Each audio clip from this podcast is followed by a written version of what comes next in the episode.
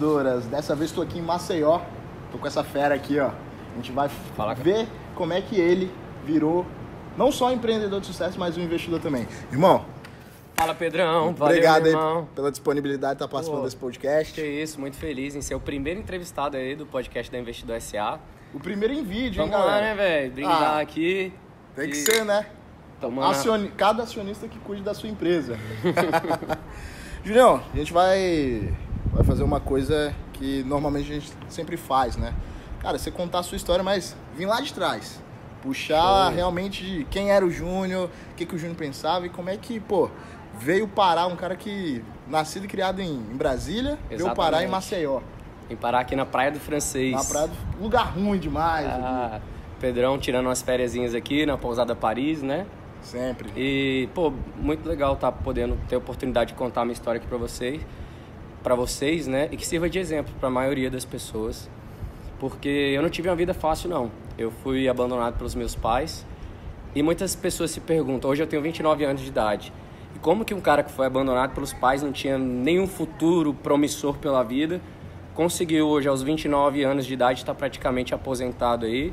Hoje eu tenho sociedade aqui na Pousada Paris, onde o Pedrão tá tirando essas férias e a gente está gravando a, a- o nosso podcast. E como foi que eu consegui sair de uma vida de pobreza para conseguir ter essa liberdade financeira que eu tenho hoje? Existe um padrão. Hoje eu consigo enxergar qual foi o caminho que eu consegui ter para conseguir para chegar ao status que eu estou hoje, para ter a vida que eu estou hoje. Certo. E é isso que eu passo para os meus mentorados, é isso que eu passo para as pessoas que estão ao meu redor. Existe um caminho e é isso que a gente vai contar aqui hoje. Maravilha, maravilha. Pô, Show de e bola. vocês vão conhecer, galera, que não foi uma vida fácil, não. Porque quando a gente fala de, ah, invisto na bolsa de valores, tem um negócio, todo mundo acha que nasceu rico, né? Com certeza. Teve cara. ajuda do papai, mamãe, mas, cara, vocês vão ver que a história do, do cara aqui, Pô. do Júnior, é, tipo, surreal. antes de chegar aqui, de ter tudo isso, de ter conquistado a pousada, esse, esse status, é, pô, quebrei três vezes antes de chegar aqui, né? Ah, E média aí- boa, né? Exata- Média de bilionário. Exatamente, você quebrou duas, né? Quebrei duas, falta uma. Falta uma, mas não vai quebrar não. Ah, espero, pô. Então, basicamente foi assim, é, eu fui abandonado pelos meus pais Uhum. e foi criado pelo, por familiares. Eu não tinha família, mas eu tive sempre familiares que me apoiaram. É, rapidinho aqui, meu pai casou com a minha mãe, tinha 25 anos de idade, minha mãe tinha 17, 16 para 17 e tal. E ele era um cara inconsequente, bebia muito, alcoólatra e tal, tinha dinheiro. Quando casou com a minha mãe, minha mãe não tinha terminado nem ensino fundamental.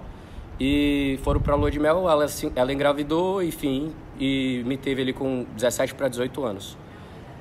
Um ano de casado com meu pai ali foi uma vida meio complicada e é, aquele cara alcoólatra que batia na esposa, enfim, ela se viu numa vida complicada, reprimida, com um cara inconsequente e decidiu se separar. Não me lembro exatamente a data, eu era muito pequeno e tal, que elas se separaram, mas assim, é, meu pai não queria saber de nada da vida e basicamente eu fui criado ali por uma tia, irmã do meu pai. E eu tive familiares maravilhosos que me ajudaram e tal, mas não é a mesma coisa, né? Você ser criado por familiares e ter a sua família. E eu lembro que eu não entendia por que eu era pequeno, eu não entendia por que, que os meus amigos tinham pai, tinha mãe, eu não tinha. Eu, não, eu lembro que por que, que eu não tinha festa de aniversário, por que, que eu não tinha as coisas, eu não, não entrava na minha cabeça. Mas em nenhum momento isso me atrapalhava, isso me deixava, eu só me questionava. Quando eu passei a crescer um pouquinho mais ali e comecei a entender que realmente eu não tinha pai, que eles me abandonaram e tal, que eu não tinha mãe, assim, eles me abandonaram, é, isso não me afetou também. Eu sempre tive uma mentalidade assim muito boa e elevada. E eu costumo dizer que o caminho para você conquistar o sucesso, para você conquistar qualquer coisa na vida é o mindset, é a mentalidade. Por isso que o meu Instagram é Mindset Investidor. Você tendo um mindset elevado, você tendo um mindset é, bom, um mindset preparado, um mindset vencedor e sabendo investir é o caminho para você conquistar qualquer coisa na vida. Por isso que o, meu, o, o nome do meu Instagram lá fica desse jeito, né? Que querendo ou não, isso moldou, né? Com certeza, cara. O que você é hoje, seu caráter, sua personalidade, te ajudou. Você não se Exatamente. banjou pro outro lado, né? Porque a primeira coisa que o pessoal pensa, ah, não vai ser nada na vida, tá perdido. Exatamente. Você cara. mostrou que não é, é a exceção à regra. Com certeza. Show de bola. E é, eu lembro assim, criança, eu era pequeno e tal, e em vez de ficar pensando, poxa, eu não tenho pai, eu não tenho mãe, eu tenho uma vida difícil, eu não, não quero entrar em detalhes aqui, mas eu passei muitas dificuldades, é, enfim, não vem ao caso, mas em nenhum momento eu levava aquilo como um fardo. Eu pensava assim, poxa, eu não tenho pai, eu não tenho mãe, eu não tenho família, mas um dia eu vou ser adulto, um dia eu vou casar, um dia eu vou ter filho e eu não vou abandonar os meus filhos igual os meus pais fizeram. Essa era a minha mentalidade. Eu digo que eu não recebi uma família, mas eu recebi um presente de Deus que foi meu, meu, minha mentalidade, que sempre foi elevada desde garoto. E hoje, é, antes eu não sabia qual, qual era o processo. Eu não entendia assim muito bem. É claro que eu sempre tive uma mentalidade fora do normal, mas eu não entendia por que, que eu estava crescendo, por que, que eu crescia tanto, porque eu era acima da média dos meus amigos. Eu não entendia. E hoje eu consigo entender, depois de buscar conhecimento, de buscar é, ler bastante, leitura, adquirir conhecimento, estar conectado com pessoas com mindset elevado, conhecimento elevado, igual a gente aqui, igual foi o nosso mastermind, eu consigo perceber. E uma das coisas que me fez perceber bastante isso foi ler o livro ali, Pai Rico, Pai Pobre. Porque ele mostra pra gente que a gente precisa colocar o dinheiro para trabalhar pra gente, para conseguir sair da corrida de ratos. Só que o livro ele mostra, ele mostra essa perspectiva que você tem que aprender a colocar o dinheiro para trabalhar para você. Mas e eu, que fui abandonado pelos meus pais, que eu não tinha é, conhecimento para colocar o dinheiro para trabalhar para mim, e mesmo se eu tivesse, eu não tinha dinheiro para colocar o dinheiro para trabalhar para mim. E aí que entra os meus mentorados, que entra muita gente que fala assim: "Poxa, Júnior, cara, como que eu vou colocar o dinheiro para trabalhar para mim se eu não tenho o dinheiro em fato para colocar ali?" E eu mudei a minha vida aos 15 anos de idade porque eu percebi como, eu aprendi como que eu poderia sair das corridas de rato. Me, é, por, outro, por, por outro meio, por outro modo, sem colocar o dinheiro para trabalhar para gente. Que foi o seguinte. Foi nessa fase aí que você foi pro empreendedorismo?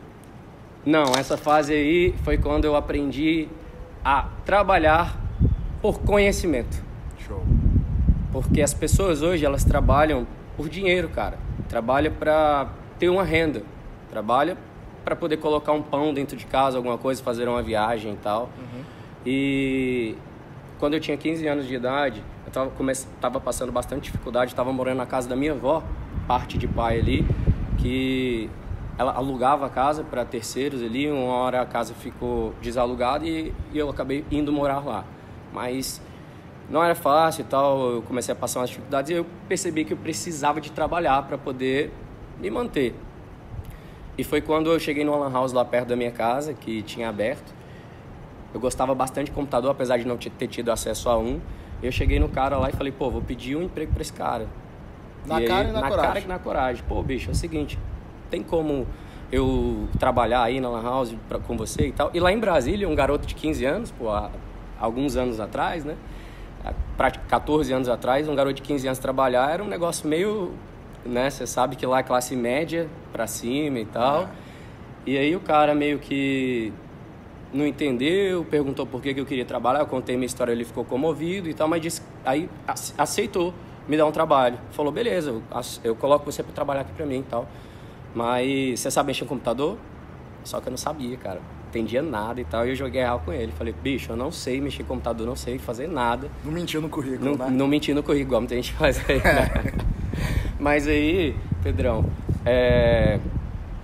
foi que o cara falou, pô, infelizmente eu não posso te ajudar. Infelizmente eu não posso contratar. Como é que eu vou te contratar se você não sabe fazer nada? Eu ofereci até trabalhar na limpeza lá e tal. Mas era uma lan house pequenininha, não tinha necessidade. E aí ele me mandou embora, disse que infelizmente não podia me contratar. Uhum. E aí por conta da minha mentalidade eu tive um insight que mudou minha vida. E que fez eu acordar para conseguir estar aqui onde eu tô. Que na hora que eu tava voltando, veio um negócio na minha cabeça, eu voltei lá e, e ofereci uma proposta para ele. Falei, cara, eu não sei mexer em computador, mas eu posso aprender. Deixa eu trabalhar de graça para você até eu aprender a mexer no computador, quando eu aprender, você me contrata e você me paga o salário que você acha que eu mereço ganhar. Porra, que culhão, 15 anos. 15 anos de idade, velho. E aí, é... Ele aceitou, ele achou aquilo ali bem bacana e tal, ele aceitou. E eu trabalhei dois meses de graça para ele. Ele me ensinou tudo que eu precisava para aprender em computador, mexi em computador. Fiz amizade com um parceiro lá também que foi me ajudando e tal. Uhum. Depois de dois meses trabalhando de graça, ele me contratou e eu.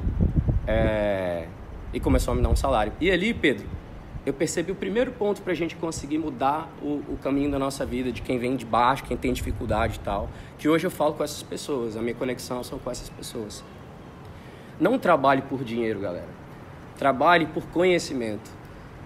Então eu trabalhei dois meses de graça para aprender a mexer no computador e aprendi a mexer em tudo que você imaginar, em rede, essas coisas e tal. Depois eu percebi ali que mesmo sem ter a ajuda dos meus pais, mesmo sem ter dinheiro para pagar uma faculdade, mesmo sem ter uma, um apoio, um alicerce, eu poderia trabalhar por conhecimento e aprender a, a, as coisas que eu, que eu quisesse e eu conseguir conquistar a grana que eu quisesse para poder subir na vida. Então esse foi o primeiro, foi o primeiro ponto aí que mudou, pode... foi a chave que fez eu virar assim totalmente a minha vida. Depois disso, eu aprendi que trabalhar por conhecimento poderia mudar minha vida e eu entrei no shopping lá em Brasília, porque todo mundo falava que shopping dava dinheiro e tal. E aí eu saí entregando currículo com a mesma proposta, olha, não sei vender, não entendia nada, cara. As minhas roupas eram todas dadas, eu nunca comprei roupa para mim, não entendia nada de marca. E para você vender alguma coisa no shopping, você precisa entender de, de, de, de marca, de, uhum. de, de, de tudo, enfim, né? E aí eu não sabia, mas um cara entreguei 20 currículos. Um chegou em mim e falou assim: ó, para você ser vendedor, você tem que começar como estoquista.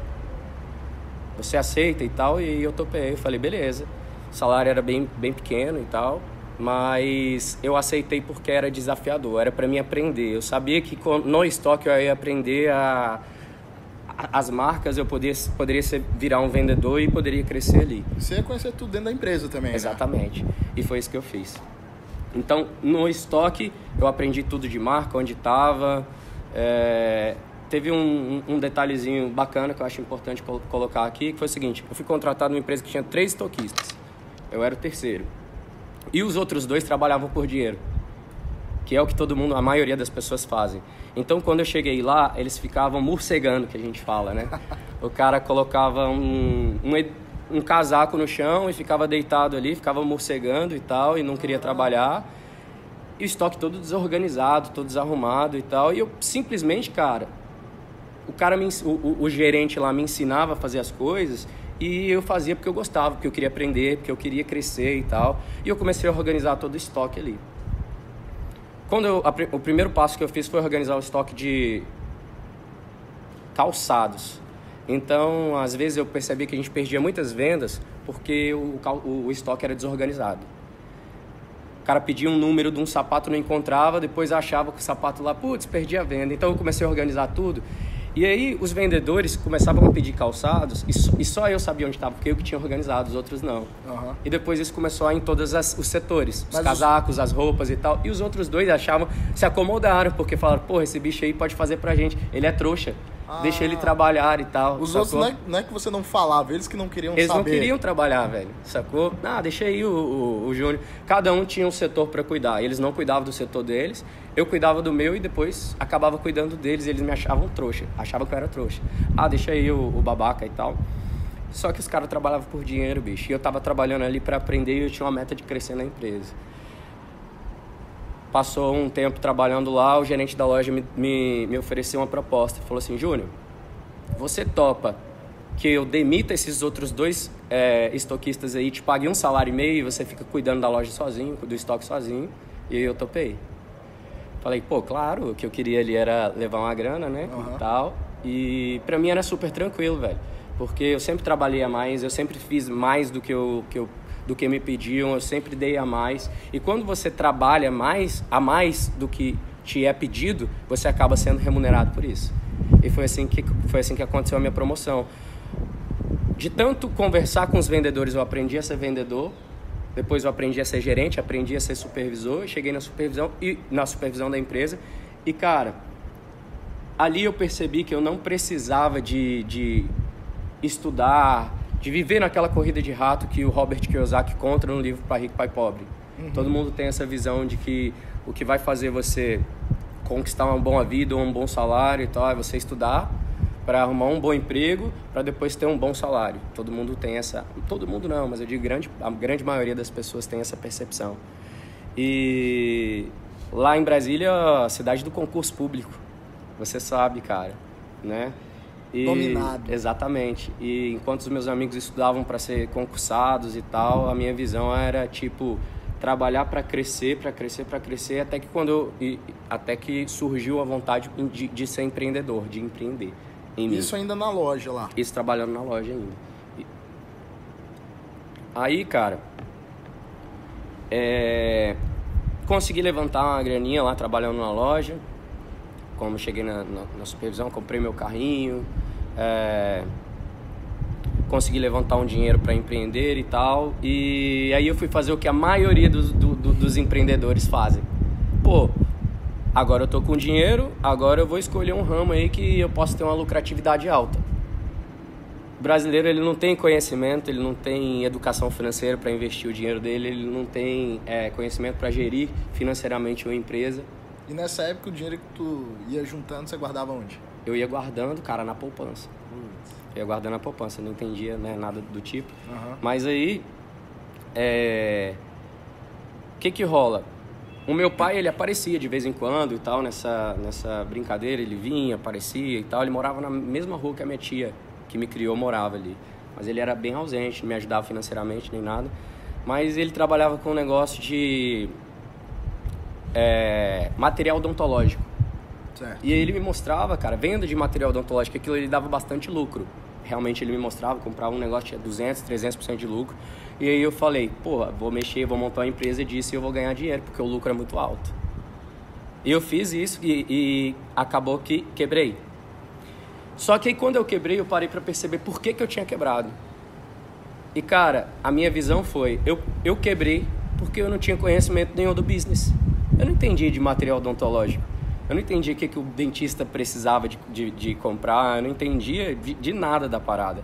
E hoje a maioria dos brasileiros fazem isso. O cara, pô, ele pensa em empreender.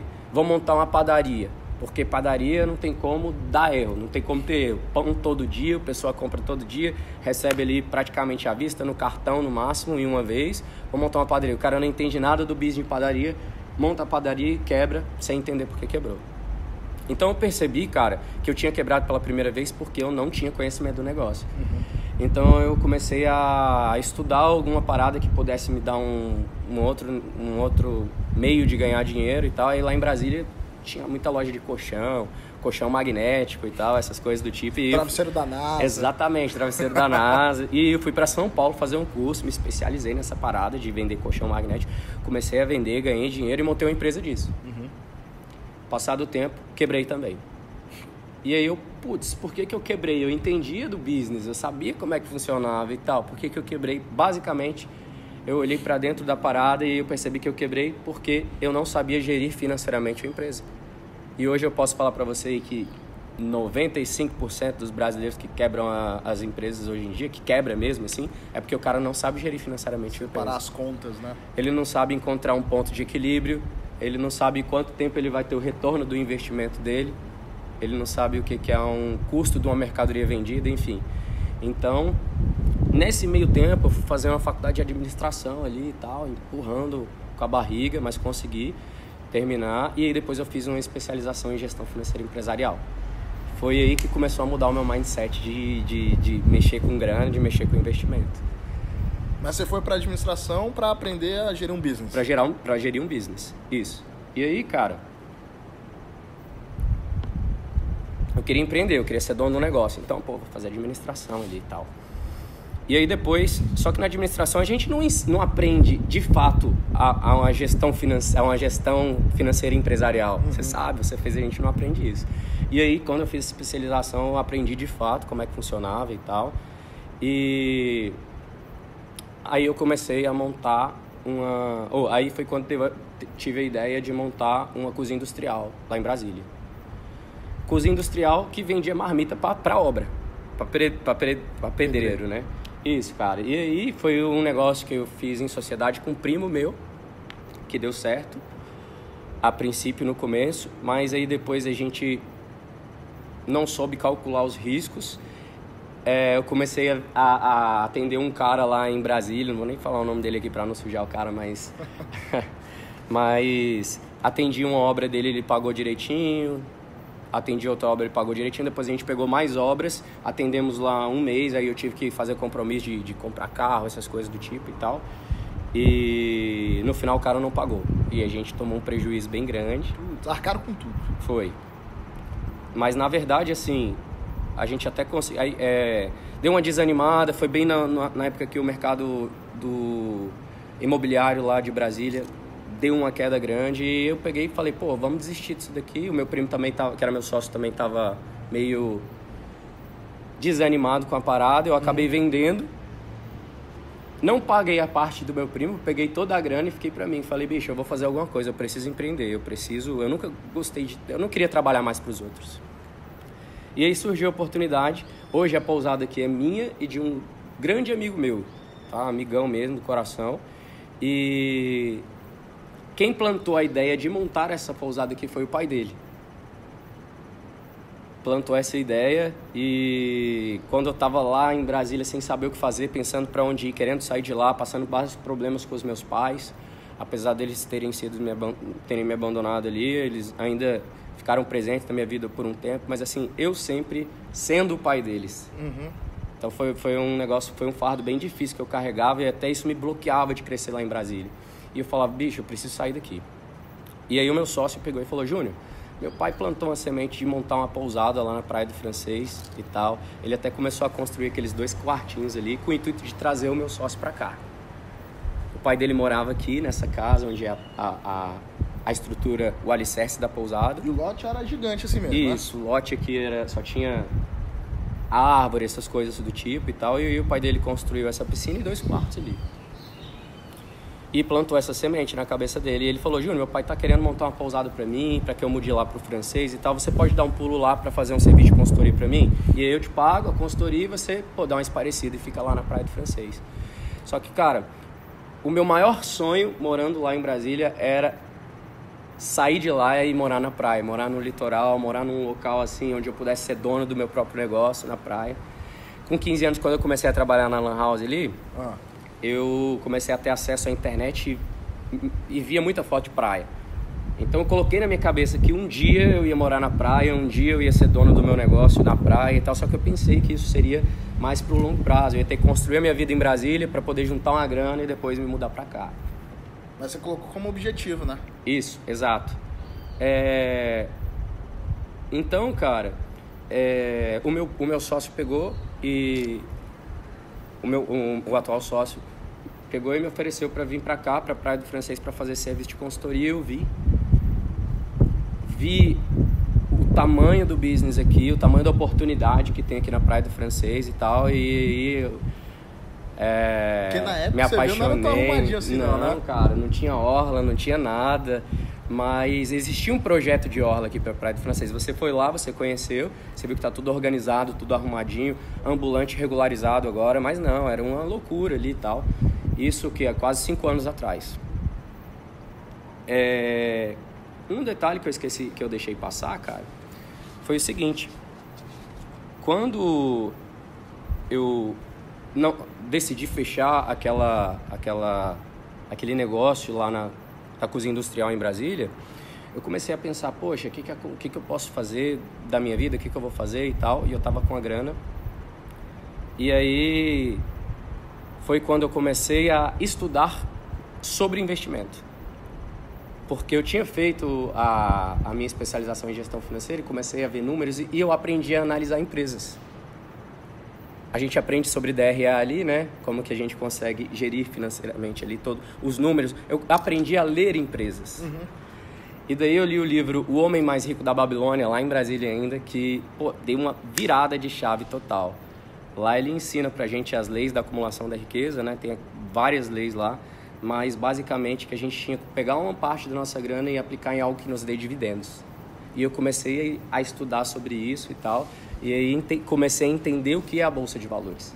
As pessoas hoje em dia elas não entendem o que é a bolsa de valores. Todo mundo acha que comprar uma ação é você acertar acertar na hora de comprar, acertar na hora de vender. Se você erra a hora de compra ou de venda, você pode perder o dinheiro e as pessoas têm uma percepção de roleta russa. E essa era a percepção que eu tinha também. Mas aí dali eu já comecei a dar uma mudada. De especulação, de acertar o time de compra. Exatamente. Ah, tenho que girar a carteira. E era essa percepção que você tinha. Essa, exatamente, que é praticamente o que todo mundo tem, né, cara? Que aí você viu lá no, no Homem Mais da Babilônia, dividendos, você...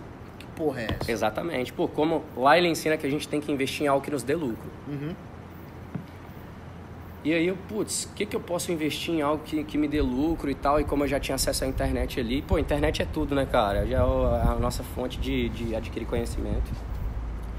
Mas há cinco anos atrás parece é curto prazo, mas a gente não tinha aquele tanto É. de informação que a gente tem hoje, não. Exatamente. E aí o livro que mudou a minha chave foi o Investidor Inteligente.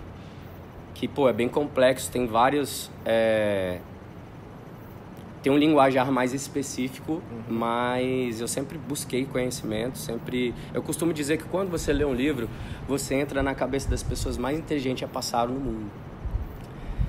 E ali eu já comecei a virar o meu mindset para investimento, né? Eu comecei a, a, a guardar meu dinheiro em CDB e tal. Começar a entender como é que funcionavam os produtos co- financeiros. Como é que funcionavam os, os produtos financeiros, foi. E aí quando eu vim pra cá, pra Praia do Francês, e fiz a, a pesquisa de mercado e falei pro meu sócio, pô, vale a pena investir e tal. Ele, a gente acabou, come, com- eu comecei da consultoria, veio um convite para a sociedade. E aí a gente acabou pegando um empréstimo e terminamos a obra aqui. Nós construímos 17 apartamentos e pô, graças a Deus é sucesso aqui, né? A, a pousada, você viu. Mas sobre empreendedorismo, eu só quero falar um, um- cinco pilares aqui. Que eu acredito que qualquer um que vai empreender, se ele tem acesso a esses cinco pilares, ele consegue levar um, um, empreendimento a um bom caminho. Tá? O, primeiro, o primeiro pilar para você empreender é, por, você, é, é, é preciso você saber sobre vendas. Então eu aprendi sobre vendas trabalhando lá na lá no shopping e tal. O segundo pilar, cara, é você aprender sobre administração. Que foi isso que eu fazendo a faculdade eu aprendi. O terceiro pilar é você aprender um pouco de gestão financeira empresarial. O quarto, entender de marketing, e daí eu fiz uma especialização de marketing pelo Sebrae também, que foi bem bacana, foi rápida, mas abriu a minha mentalidade. E o quinto é você é, saber gerir pessoas. Se você tem esses cinco pilares, você consegue empreender em qualquer área, cara, e vai dar certo. Hoje eu posso pegar para administrar qualquer empresa aí que eu consigo levar tranquilamente, é, é, como é que funciona, e ainda com a visão de ler as empresas como a gente tem, a gente consegue ter a percepção de empresas boas, que tem potencial de crescimento e tal. Então, basicamente é isso. E é um, também dos pilares que muito CEO tem, né? Uhum. Porque a gente sempre vê troca de CEO e as pessoas perguntam, pô, o cara veio do ramo automobilístico, vai gerir uma empresa de, de, de, de alimentos, de biscoito, pô, mas o cara tem a, a ideia estratégica, a visão Exatamente. que- estratégica que toda empresa precisa. E, pô, você teve um turnaround aí de virar de chave aos 15 anos, né? Pô, quem aos Exatamente, 15 cara. anos chega, não, eu quero aprender, trabalhar aqui, mas aprender, ter conhecimento. Depois teve o Homem Mais Rico da Babilônia.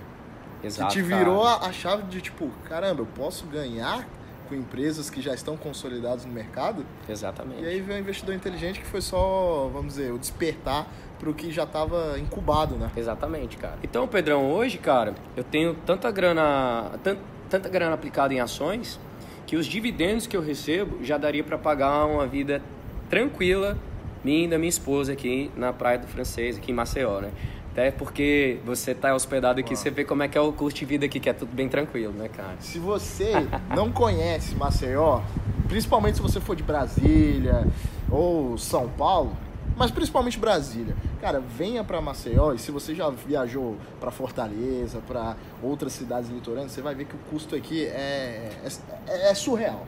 É, É, realmente. cara. Você encontra uma Heineken em barraca de praia por 9,50. Cara, eu fiquei abismado com isso. Na beira da praia, Na né, beira cara? da praia. Você come um peixe aí pra duas pessoas por 70 reais, bem servido. Bem servido. Na beira da praia. Na beira. Então, assim, os custos aqui realmente. Isso, isso Pude- na beira da praia, porque se você for comer em restaurantes assim que a gente no cotidiano acaba comendo, é bem mais barato, cara. Então o custo de vida aqui é tranquilo. Eu tô quase mudando pra cá pra aportar mais. Tem que vir pra cá, bicho.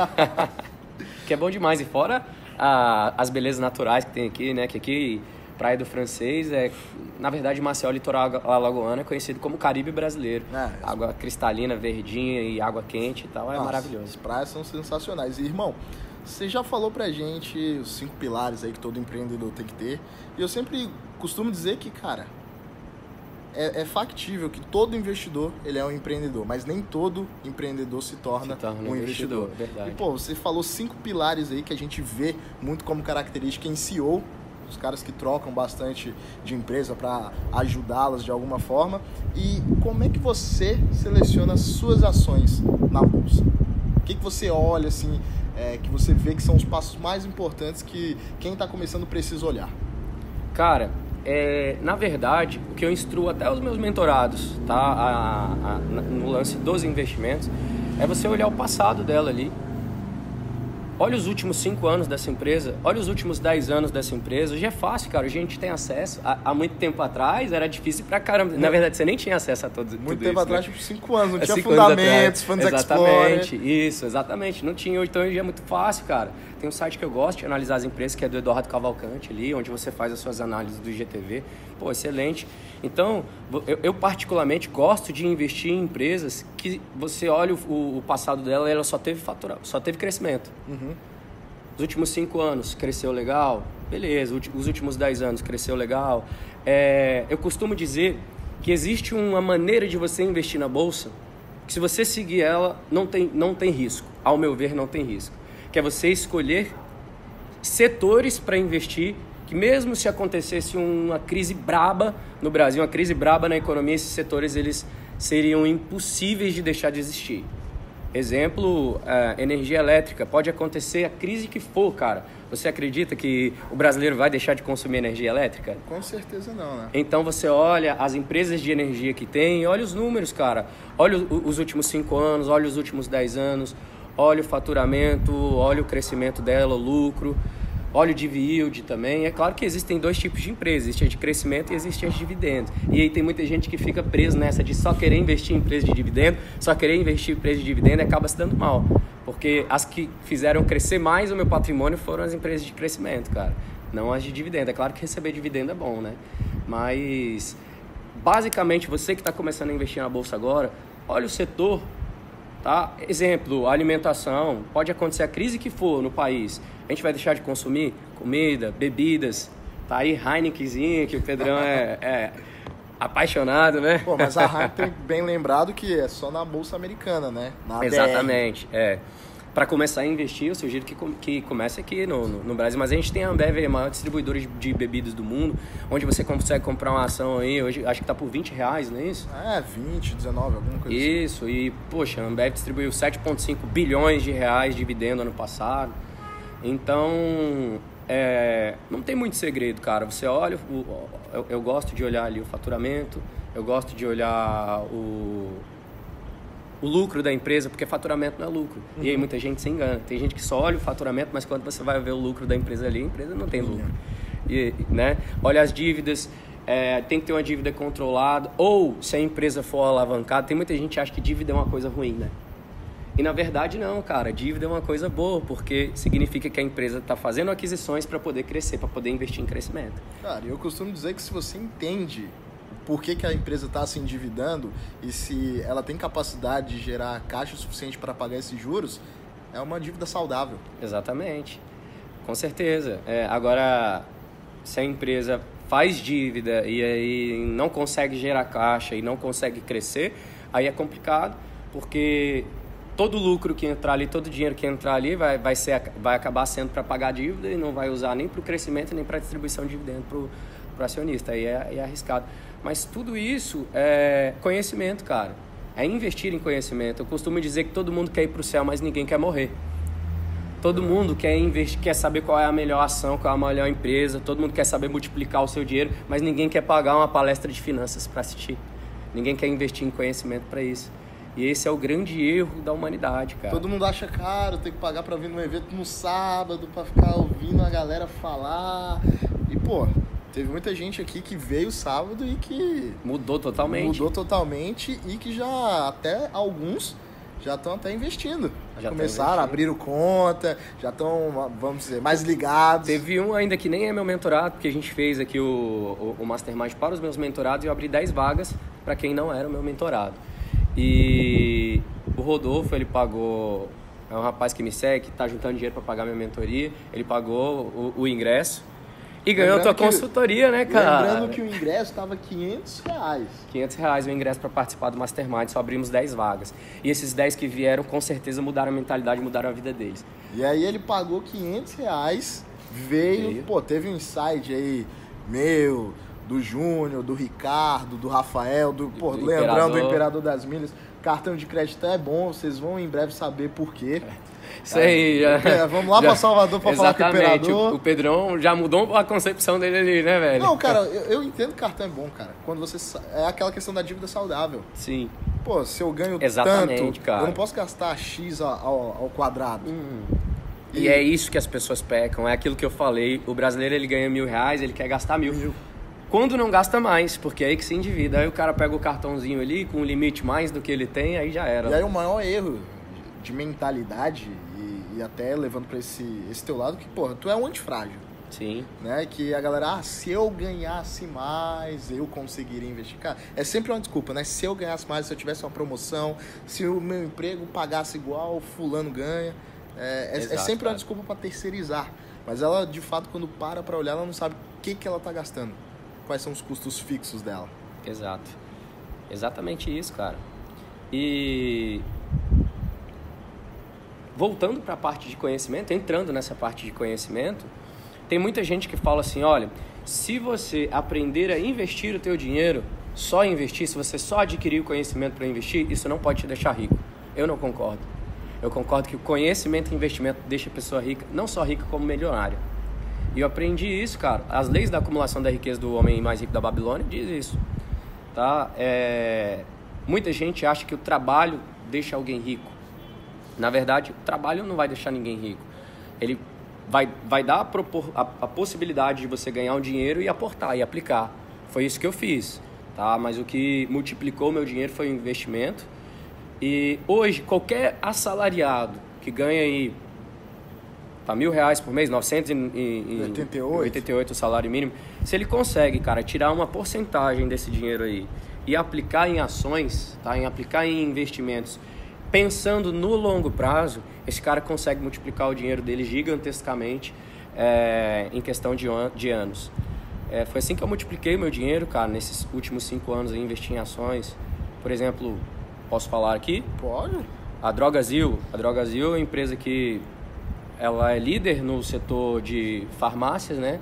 Líder no, no- no- no- em distribuição de produtos farmacêuticos. É, quando eu vim aqui para Maceió, ela já era grande e eu analisei os números, vi o potencial de crescimento dela ali e tal e comecei a investir. Ela foi uma das que multiplicou bastante o meu dinheiro. Se eu não me engano, não sei como é que tá em números de hoje, mas semana passada eu dei uma olhadinha.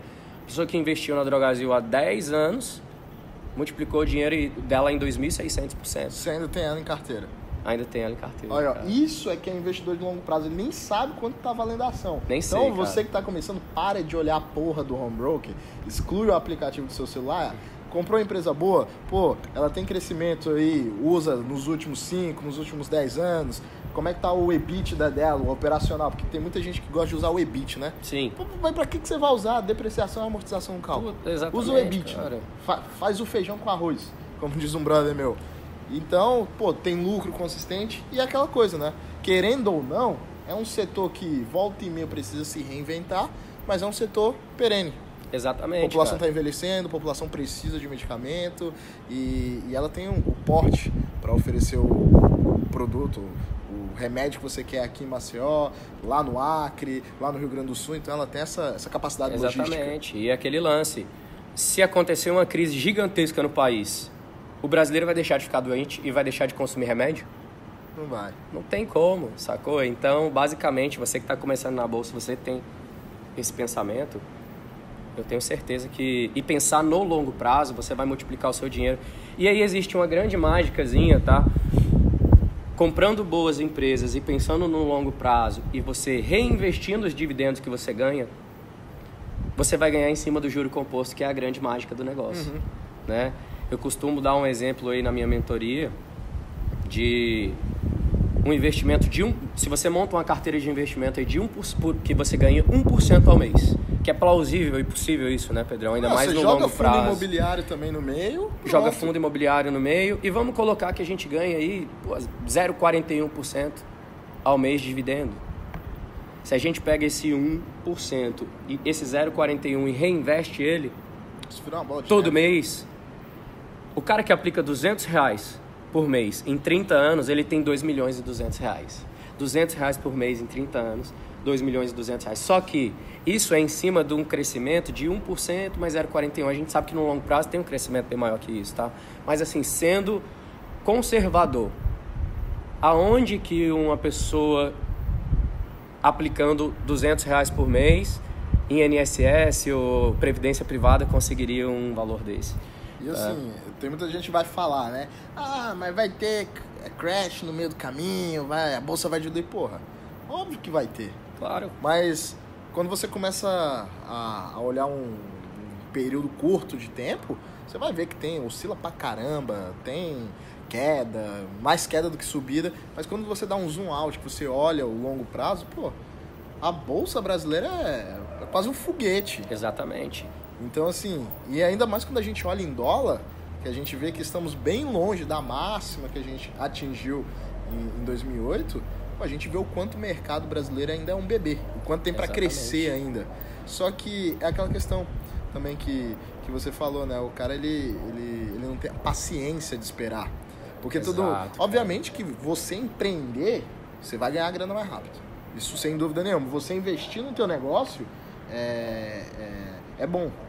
Porque a partir do momento que investir no negócio dos outros é mais rentável, tem algum problema com o teu negócio, né? É, com Parisotto já fala isso. Exatamente. Mas assim, é, a gente deturpa muito a questão da diversificação. Porque você pode sim investir no teu negócio, mas pô, tira 5% para investir na bolsa. Exato. eu vou cara. reinvestir no meu negócio ali para crescer minha operação e vou tirar um percentual ali para investir na bolsa, investir em empresas Exatamente, que cara. podem, que podem, né, e com certeza são maiores do que o meu negócio. Só que as pessoas ficam meio bitoladas que diversificação só funciona para ativos que estão lá no home broker. Exatamente. E, cara, empreender não é para todo mundo. Empreender não é para todo mundo, mas investir é para qualquer um. E é interessante falar isso porque um dos maiores investidores que a gente tem em pessoa física, que é o Luiz Bassi, É Luiz Bassi, ele nunca empreendeu, Ele velho. só investiu. Ele só investiu. E investindo todo mês com disciplina, paciência. E durante oito anos, investindo, ele já conseguia pagar os custos de vida. Já conseguia, vamos dizer, viver de bolsa, né? O que, que o Barsi fez, cara? O Barsi trabalhava por conhecimento ali, ele trabalhava, ele fazia bico, fazia um- arrumava jeito de ganhar grana e toda a grana que ele ganhava ele aplicava na bolsa de valores e em oito anos ele multiplicou o suficiente para ele conseguir se aposentar em oito anos. E aí as pessoas falam que investimento não deixa ninguém rico e não sei lá o que e tal. Eu não concordo com isso. E assim, é claro que empreender é maravilhoso, é muito bom. Eu dei os pilares aí, se você, você tem que se especializar nesses cinco pilares para você. E se especializando, você empreende, eu tenho certeza que você vai ter sucesso, cara. Tá? É, agora, empreender não é para todo mundo, mas investir na bolsa é. E muita gente acha que investir na bolsa é arriscado, mas empreender é muito mais arriscado do que investir na bolsa. E eu não vejo ninguém falar disso. Eu gosto de dar um exemplozinho. Aham. Vamos supor que você tenha 100 mil reais para montar um negócio. E você não entende nada de empreendedorismo. Você, não- você nunca teve a visão de um business. Não, um cara não tem visão de business, porque a maioria dos empreendedores do Brasil hoje são assim. Na é verdade, tipo, o cara começa um negocinho ali na, na, na casa dele, na esquina, e vai crescendo e tal. Existe até um estudo que diz que em dois anos, o, normalmente, um empreendedor do Brasil quebra, uma, uma empresa no Brasil fecha. Ela dura uma média aí de dois anos pra, de, de longevidade. A minha até saiu da meta, né? A minha última quebrou em um. Mas essa aqui agora, Investidor SA, que isso? Esse, Ah, não, esse essa, cara. Essa não, aqui já tem muito tempo já. Não, mas esse cara aqui, ele tem um projeto que vocês não têm ideia, galera. É muito arrojado. Inclusive, virei sócio, Virou tá? sócio. Virei sócio Virou- de- do, Esse do, do. Pedrão, velho. E Tomando gente- uma cervejinha na praia. E muita gente virou sócio no sábado também.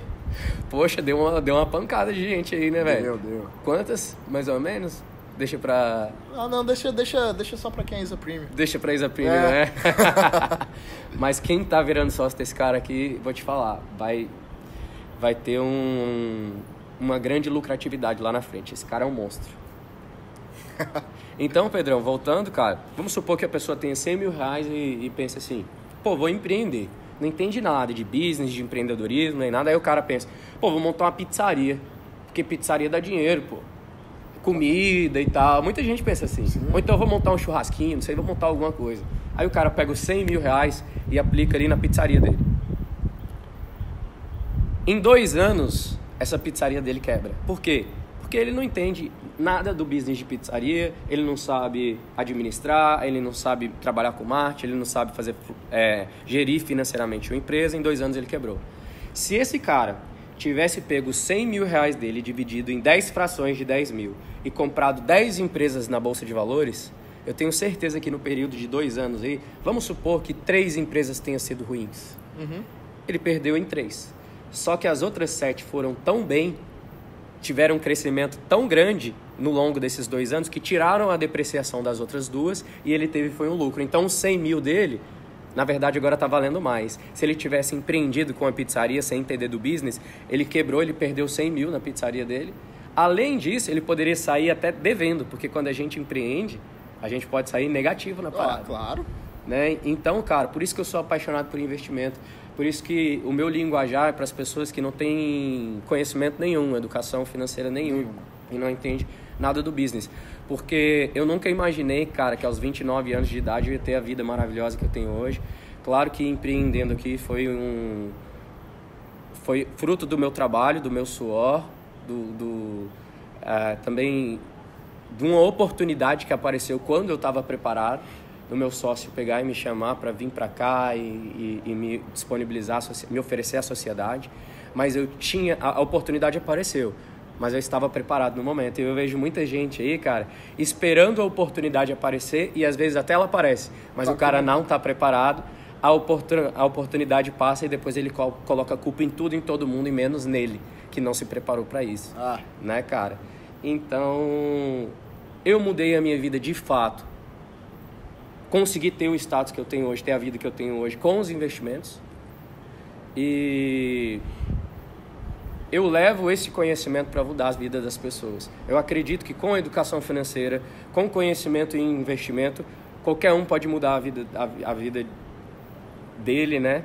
E de quem tá à e de quem dele, tá ao né? redor, de quem tá ao redor. E não, não, não é algo impossível. A gente tem exemplos no Brasil mesmo, não precisa citar o Warren Buffett. A gente Tem Exatamente, no Brasil mesmo de investidores aí que a gente já citou Luiz Bassi, mas tem Guilherme Afonso Ferreira, o Lírio Parisotto. Exatamente. Essa galera. Então, pô, se eles chegaram lá, o que que impede de nós chegarmos lá também? Exato, cara. E assim, desses que eu citei, a- é o único sim que me vem agora na mente que não, não foi de fato empreendedor, abriu um CNPJ, foi ali pagar imposto sobre, sobre a PJ, foi o, o Barsi. O Bassi. E, cara, o que ele. Que é o Pô, bilionário. O cara, né? o cara é surreal. ó. E uma visão muito simples, porque tem muita gente, ah, eu preciso aprender valuation, fluxo de caixa descontado, ah, o valor presente. Digo, Pô, isso é bacana saber, obviamente, principalmente quando você empreende. Você tem que saber a taxa interna de retorno do teu negócio, do teu business. Mas, pô, o cara que vai me aportar 200, 300 reais no mês, ele precisa fazer valuation? Ele não Exatamente. precisa, cara. Ele não precisa. Ah, eu tenho que ter uma margem de segurança. Cara, se você vai aportar, você citou aí 10 empresas, né? Eu ainda Isso. vou além, eu falo 5. Sim, Eu pode ser cinco. cinco. Isso. Porque, cara, o mais importante do que a, a quantidade de ativos que você vai ter é a qualidade dos ativos. É tipo você olhar pra tua carteira e falar, ah, eu sei tudo sobre essas, essas empresas. Que é o que, Exatamente. e, e isso era o tempo que, por exemplo, ele ia ter que ter de dispêndio para estudar o mercado, conversar com o fornecedor, fazer cotação, ter que gerir pessoal, porque, cara, contratar pessoas é, é uma arte.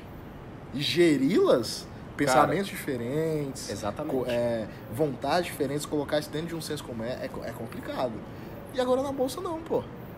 Na bolsa, não, o cara escolhe ali a empresa, esse tempo todo que ele ia gastar, ele pode gastar ali, entra no relação com investidores da empresa, olha os números. Ah, mas não sei ler balanço. Cara, você tem. Você aprende no YouTube, você tem Uhum. livros pra isso que te ensinam.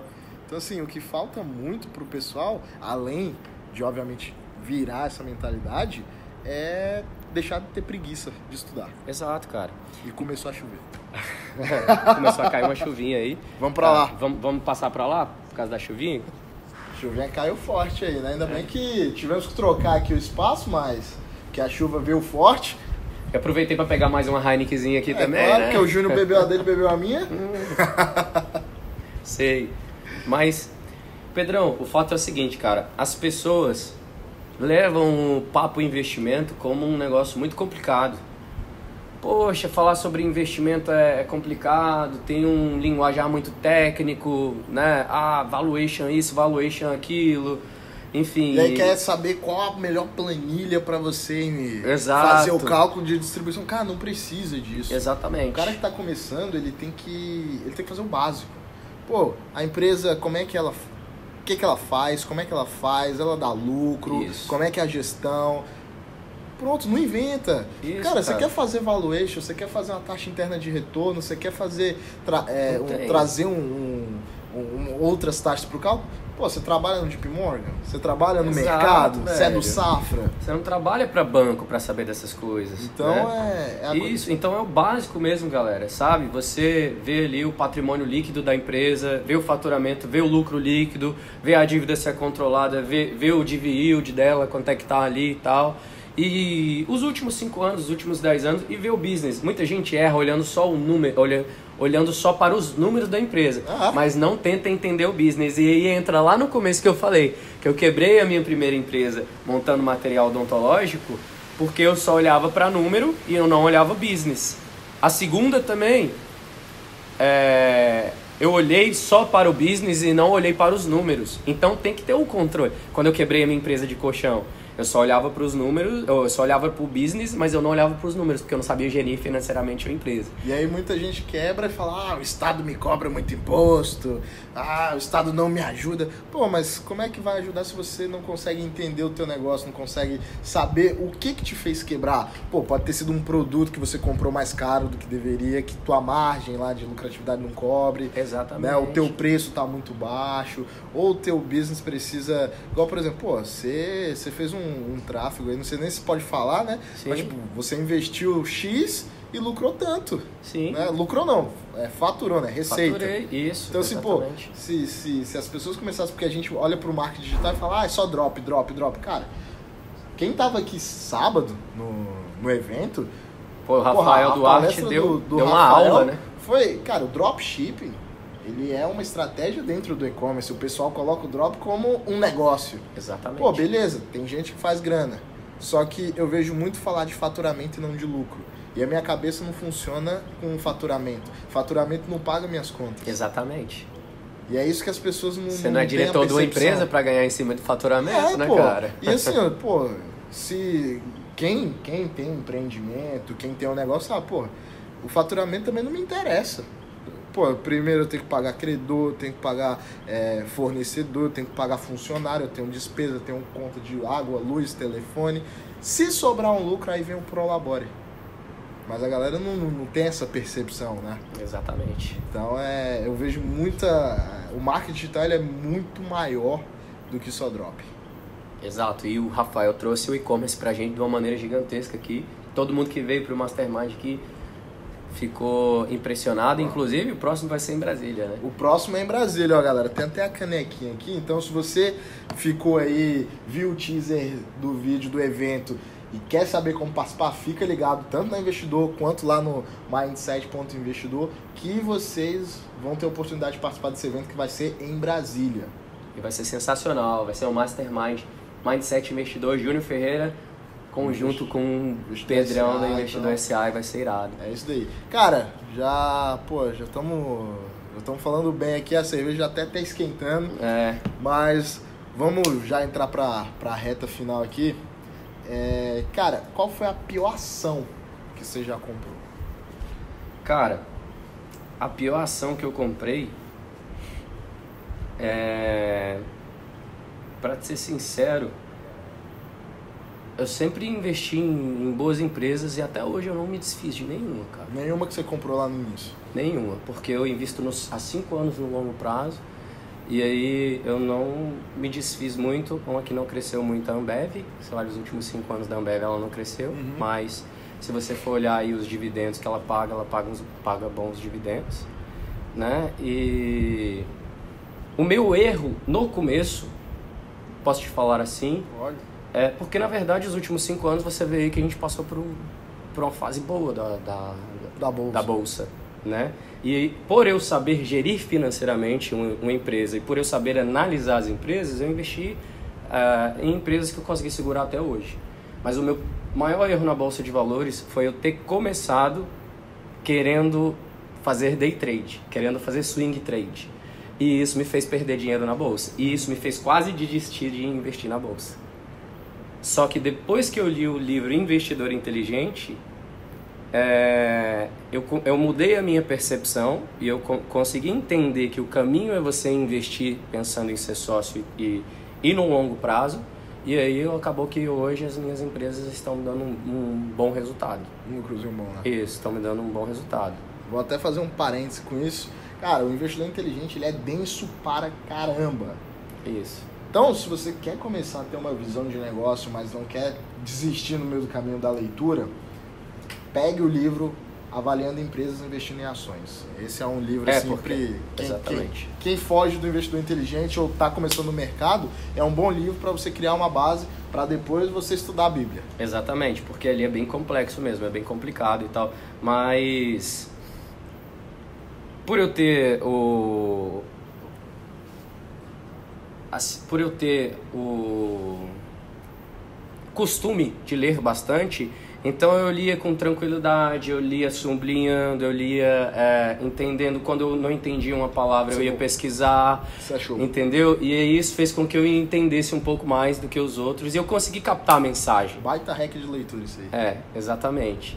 Porque às vezes a gente lê uma página ali, tem umas duas, três palavras que você não entende, você deixa pra procurar depois, mas sem entender elas você acaba não entendendo o contexto inteiro da parada, né? Então eu acabei é, tendo uns bons insights lendo o livro ali. Na verdade, eu consegui captar a mensagem de que o investidor inteligente mostra pra gente que a gente tem que ser sócio, buscar ser sócio de empresas no longo prazo, que é o que o Warren Buffett explica ali e tal. Explique e fez, E né? fez, né? E para quem fala que investimento não deixa ninguém rico, tá aí o Barsi para explicar pra gente, que para mostrar pra gente, e tá o Warren Buffett aí, né? Hoje é o terceiro, hoje é, Quarto, acho que ele é o quarto. tá como quarto, É o quarto. quarto maior, é o quarto homem mais rico do, do planeta e tal, e basicamente foi por conta de investimento no longo prazo, conhecimento de investimento no longo prazo e o juro composto, né, cara? Que o juro composto é essa mágicazinha que multiplica o nosso dinheiro aí e que deixa a gente com a riqueza, que foi o que multiplicou a minha grana aí nos últimos anos. Ah, agora uma perguntinha estilo saia justa. Três melhores setores da bolsa e quais são os três piores na tua visão? Cara, os três melhores setores pra mim é. Eu gosto muito de energia elétrica. Eu gosto muito do setor de alimentação, porque é o que eu- falei pra você ali. E eu gosto também, cara, setor de saúde, que foi o setorzinho que me deu uma boa rentabilidade ali nos, nos últimos. Os três piores, com certeza, a aviação, Você tá no topo. é, construção civil, também eu não gosto. E um outro setor, cara, que eu não gosto, é muito volátil também, setor de saneamento. Eu vejo muita gente falar da Sanepar. Mas, cara, a Sanepar é uma empresa que praticamente o governo do Paraná detém e não é uma empresa que visa crescimento de lucro. Sim. Ela tá ali para manter uma, uma mínima condição para a cidade. E, porra, eu não quero ser uma, uma empresa que. Ok, é importante tê-la, é sim. Mas, pô, eu quero uma empresa que vá crescendo no decorrer dos anos. É, basicamente é uma empresa que não tem mais pra onde crescer, né, velho? É, Pô, e, vai fazer o saneamento no estado do Paraná, vai fazer aonde agora? Vai ter que mudar de Sane Brasil, né? Porque vai ter que, vai ter que ir para outros estados, pô. É exatamente. limitado geograficamente o business dela. Uhum. E, cara, uma mensagem que eu quero passar pro pessoal aqui no final. Não, mas sim, pode. Não, não, já, já era essa. É? Mas é, qual mensagem você deixa aí pro, pro pessoal que tá começando e como você vê o Júnior daqui 10 anos? Beleza. Cara, uma mensagem que eu deixo pra vocês aqui é invista no seu conhecimento. Conhecimento é o caminho da riqueza. Eu sempre falo isso. Conhecimento te faz crescer, te faz galgar degraus gigantes e vai mudar a sua vida. Eu mudei a minha vida porque eu consegui perceber isso. Eu sempre trabalhei por conhecimento e eu adquiri conhecimento para colocar o dinheiro para trabalhar para mim. Então, invista o conhecimento e esteja conectado com pessoas boas. Faça network. Network é um, é um grande hack aí que pode mudar a, a vida das pessoas e a prova disso foi o Mastermind do Ryan. Olha o network que ele trouxe pra gente. Se não fosse o, o, o Mastermind do Ryan, eu não teria conhecido esse cara aqui. Eu não teria feito meu Mastermind com aí, o Homero, Com Ra- que é, Rafael, com o Rafael, com o Leandrão, Ricardo. Das Exatamente, e nada disso teria acontecido. Tá? Não teria me tornado sócio desse cara e não teria crescido da maneira que a gente está que, que a gente tá crescendo. Faça, invista em conhecimento e faça networking e esse é o caminho, cara, que pode mudar a vida de todo mundo. É isso daí que eu que eu falo. E o Júnior daqui 10 anos, como é que esse Júnior de hoje imagina? Eu tenho uma, uma missão de mudar a vida das pessoas através de investimento, como eu mudei a minha. E eu vejo, me vejo daqui a 10 anos com um grande cara, um grande nome aí da educação financeira do Brasil que conseguiu mudar a vida de muita gente através disso. Eu tenho um planejamento de montar uma escola, tá? Que não vai levar só a educação financeira, mas vai levar o conhecimento de uma maneira diferente. Esse método de, de, de, de ensinamento que a gente tem aqui no Brasil, de escola que a gente tem no Brasil, é muito arcaico. Um quadro negro com cadeiras, com crianças da mesma idade, recebendo a mesma educação para as mesmas coisas. Isso é muito retrógrado e ultrapassado. Eu vou mudar isso daí. Show. Isso no prazo de 10 anos. 10 anos. Show. E cara, isso é um baita hack, né? Com Porque certeza, cara. Quando você coloca um objetivo, você, você tem que colocar o que você quer em um prazo, uma deadline para você Com fazer certeza. isso. Exatamente, é uma escola. Qual é o prazo? 10 anos. Ah, mas eu vou ter que levar 10 anos. Não, ser humano. Você pode levar um ano, dois, três, mas você tem uma deadline ali que vai te fazer é, forçar para que aquilo aconteça. Você tem que saber onde você quer chegar.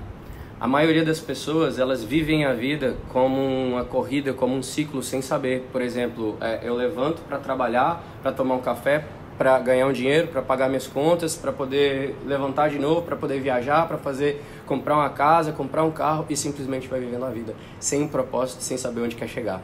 Quando você sabe onde, quando você tem um propósito e sabe onde você quer chegar, é fácil. É só você traçar um planejamento para conseguir conquistar aquilo ali e correr atrás dos seus objetivos, que não tem erro. É, o, o, o sucesso é questão de tempo. E eu lembrei de uma agora só pra gente finalizar. Acho que tem tempo ainda, né? Tem um pouco. Tem um pouco de tempo ainda. Vamos lá. Turnaround. Turnaround. Bom ou ruim? Turnaround, bom, mas aquele lance. Investindo pouco para se perder, perder pouco e se ganhar, ganhar muito. Perfeito. Pronto, é isso. Maravilhoso. Então, galera, o Junião, vocês vão encontrar todas as informações dele aí no link embaixo e todas as demais informações, vocês vão estar aí. Fica ligado também que a gente vai dar informações para você do próximo evento em Brasília. Provavelmente vai ser em outubro, Isso, é outubro, provavelmente final de outubro. finalzinho de outubro ali. Isso. Mas relaxa que a gente vai estar divulgando isso daí junto. Vai e, ser show. irmão, mais uma vez, Obrigado, valeu pela velho. participação aqui. Isso, obrigado pela oportunidade E galera, quem não contar. segue esse cara, tá perdendo muito conteúdo bom, muito conteúdo top. E vamos nessa, galera, é só o começo. Tamo junto.